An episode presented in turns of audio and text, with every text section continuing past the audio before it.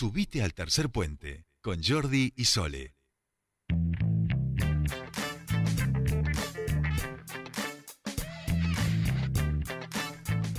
Seguimos 15.37 minutos de esta bella tarde en la ciudad de Neuquén y como habíamos anunciado al comienzo del programa, estamos en comunicación con el secretario de Energía de la Nación, Darío Martínez, porque en el día de ayer, junto al presidente, anunciaron que se pone en marcha el proceso para la construcción del gasoducto en Vaca Muerta, gasoducto que se llamará Néstor Kirchner. Darío Martínez, muy buenas tardes, te saludan Soledad Britapaja y Jordi Aguiar. Bienvenido a Tercer Puente. Hola Jordi, ¿cómo estás? Buenas tardes, buenas a todo tu equipo y a, todo el equipo de Radio 10 Neuquén. Bueno, muchas, gracias. Darío por, por atender. Con Sole, no, sí, con Sole, con Sole, exacto, con Sole ¿Cómo estás, Sole? ¿Cómo bien, bien. Volvimos a armar dupla este año, pero en vez de a la mañana a la tarde. Este, no, y no, en vez de Del Plata que estábamos antes, nos vinimos a Radio 10. Este, bueno, Darío, primer contacto que tenemos con Tercer Puente con vos. Por supuesto, venimos siguiendo toda, toda la gestión desde que te ha tocado asumir en este lugar de tanta responsabilidad en el gobierno nacional. Y en el día de ayer, eh, finalmente el anuncio de una obra importantísima, estratégica eh, y que da cuenta también precisamente del buen desarrollo que está teniendo eh, Vaca Muerta para el país. Y la verdad que es una gran decisión del presidente. Eh, me ha mandatado iniciar el proceso de, licitación del gasoducto Néstor Kirchner en su primera etapa.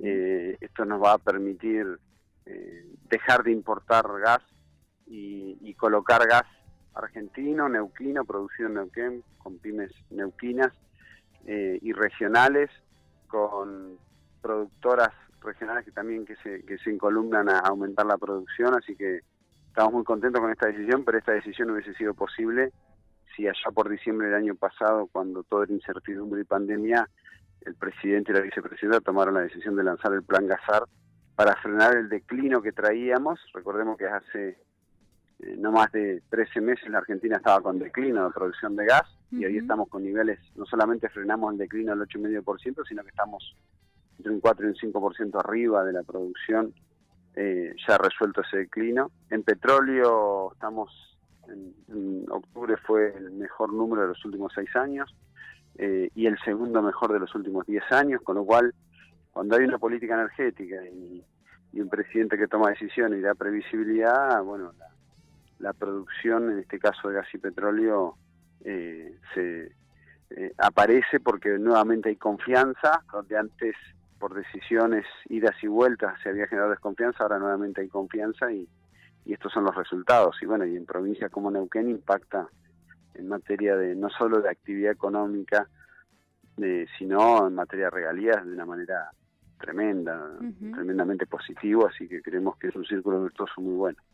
Un círculo virtuoso muy bueno, Darío, y pensaba en la cantidad de beneficios, ¿no? Hay algunos los ibas mencionando, pero pensaba en, bueno, no tener que eh, eh, eh, importar más gas, en poder incrementar la cantidad de millones de metros cúbicos diarios que puedan transportarse a través de este gasoducto, lo que implica un ahorro en divisas. estaba pensando en la posibilidad que también Argentina pueda exportar. Son muchísimos los beneficios que esta obra finalmente, cuando esté terminada, traería para el país. Sin lugar a dudas, sino desde el punto de vista que lo veas, desde el punto de vista ambiental y de transición energética vamos a dejar de quemar combustible para generar energía porque vamos a tener gas para no tener que quemar combustible, que además el gas es el primer vehículo de esa transición energética en la cual el mundo y la Argentina están embarcados. Desde el punto de vista de las divisas, un ahorro eh, de divisas eh, superior a los 1.500 millones de dólares, un ahorro fiscal superior a los 1.000 millones de de dólares porque en vez de estar importando con dólar billete vamos a estar pagando eh, el plan Gazar eh, en pesos, con lo cual ahí hay una gran ventaja. Desde el punto de vista de apalancamiento del desarrollo regional, estamos hablando, ya la, la actividad del plan Gazar hizo recuperar 11.000 puestos de trabajo en la provincia.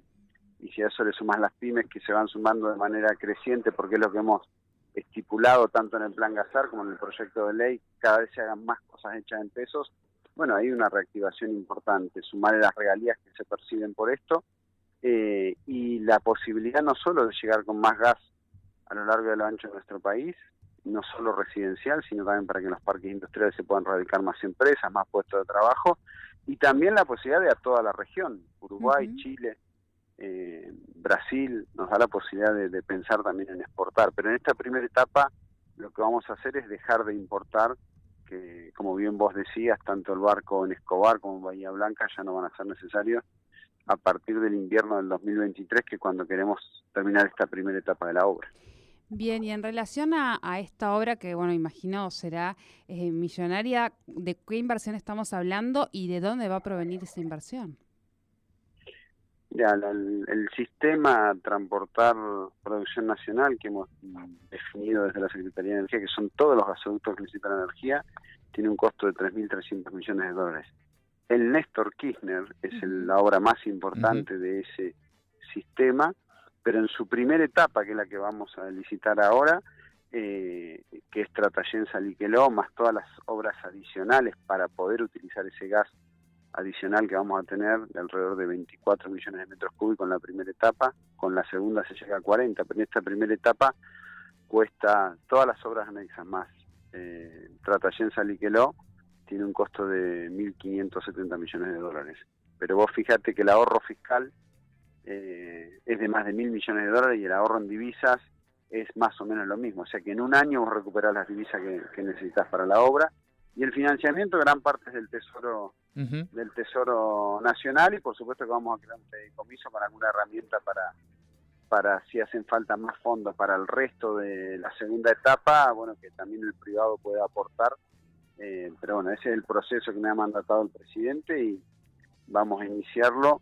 La licitación la va a hacer IASA, la ejecución de la obra la va a hacer también IASA en función de, de, de- de- de las directrices que vaya definiendo la Secretaría de Energía. Claro. Bien.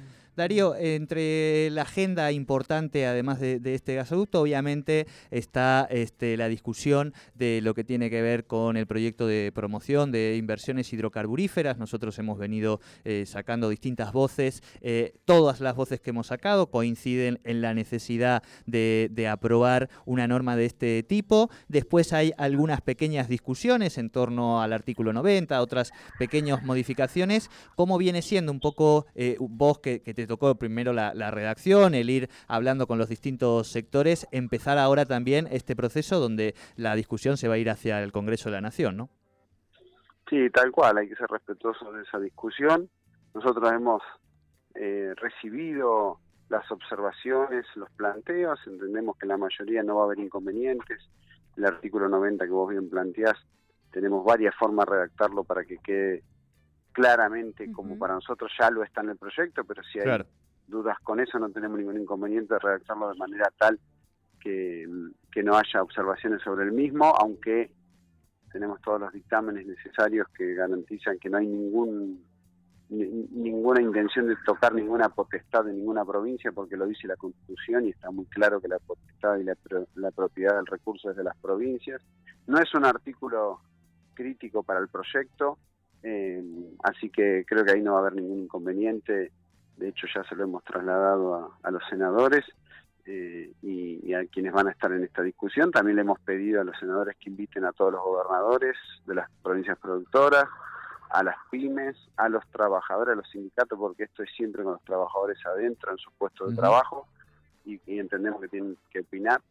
Eh. A la Unión Industrial Argentina, porque creemos que hay que fortalecer esa cadena de producción haciendo cada vez más cosas hechas en pesos y esperemos tener esa herramienta sancionada lo antes posible. Como toda herramienta, luego hay que ponerla a trabajar para que genere, eh, para aumentar esa producción que, como te decía, estamos a niveles buenísimos, pero creemos que todavía tenemos mucho más para dar.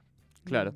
Eh, la última en este sentido, Darío, em, todo esto que está sucediendo en Vaca Muerta y que va mostrando, digamos, un proceso de, de mediano plazo, este, de planificación y previsibilidad en el marco de, de un contexto internacional de mucha demanda eh, energética y particularmente vos un poco lo, lo nombrabas, la importancia del gas eh, como el elemento también para pensar la, la transición energética. En ese marco eh, hay mayor este, inquietud por parte de, de inversores, hay mayor este, preocupación en el buen sentido en torno a, Vaca Muerta y las posibilidades de, de que aparezcan nuevos inversores.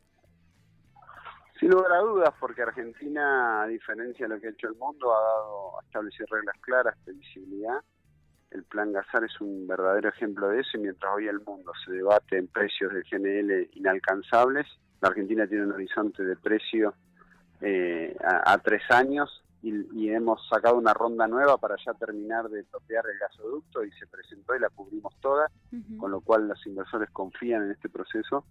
Pero bueno, hoy tenés un mundo con una crisis energética tremenda. China ha vuelto a comprar carbón a Australia, tiene cortes programados en 31 de sus más de 40 provincias. Europa ha incrementado las tarifas en, el 200 y el 300%. Eh, la verdad que situaciones muy complejas que la Argentina no, no las ha tenido porque nos haya de alguna manera protegido el plan Gasal eh, no de manera absoluta porque todavía hay una parte que se importa, como decíamos recién, la manera de terminar de resolver eso es este gasoducto que anuncia eh, el presidente y que desde la Secretaría de Energía vamos a llevar adelante. Así que estamos, la verdad que muy contentos con, las decisiones que, se vienen tomando en un país que tiene que ir para adelante y para eso hace falta energía y esa energía tiene que llegar en cantidad y calidad a cada rincón de la Argentina para que cada vecino y vecina se desarrolle en el lugar que ha elegido y quiere vivir y no que se tengan que siempre trasladar a los grandes centros urbanos. Claro. Bien, bien, bien. Bueno, muchísimas gracias por tu tiempo con nosotros aquí en Tercer Puente, Darío. No, no, a ustedes. Siempre muchas gracias a ustedes, a todo el equipo y a toda la audiencia. Un abrazo grande. Un abrazo. Hablábamos con el secretario de Energía de la Nación, Darío Martínez, en relación a esta, este anuncio eh, que hicieron desde el Gobierno Nacional y que tiene que ver con la construcción del gasoducto a Vaca Muerta.